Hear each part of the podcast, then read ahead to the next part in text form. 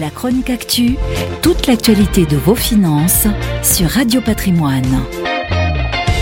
57 millions de dollars, c'est l'amende record que le gendarme de la bourse américaine a décidé d'infliger au courtier nouvelle génération Robinhood. L'autorité a en effet estimé que la plateforme de courtage avait communiqué de fausses informations à des millions de clients.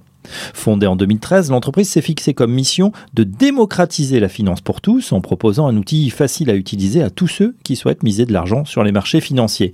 Huit ans plus tard, le pari est gagné. Robinhood compte désormais 18 millions d'utilisateurs, principalement aux États-Unis contre 7,2 millions un an plus tôt, et ce pour un montant de 80 milliards de dollars d'actifs. Revers de cette hypercroissance, l'autorité des marchés financiers, la FINRA, estime que certaines obligations du courtier n'ont pas été remplies, des informations indispensables telles que le montant dont disposaient certains clients sur leur compte, le risque de perte auquel ils faisaient face sur certaines opérations, ou encore le fait de savoir s'ils pouvaient effectuer des transactions sur des marges.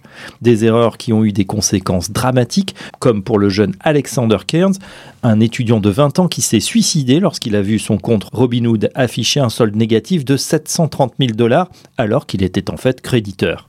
Autre manquement à la législation, des milliers d'utilisateurs ont été autorisés à échanger des options hautement volatiles sur la plateforme alors qu'ils ne remplissaient pas les critères pour accéder à ce type de produits financiers complexes.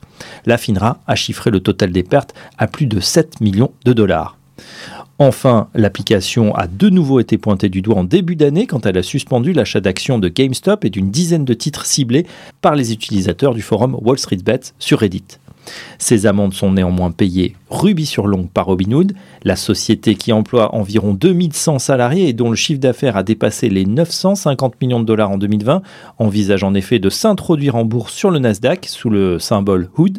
Cerise sur le gâteau, elle envisage de réserver 20 à 35% des actions mises sur le marché à ses clients, une façon de rendre l'argent des riches institutionnels aux petits boursicoteurs. On serait bien dans l'esprit du bandit au grand cœur de la forêt de Sherwood.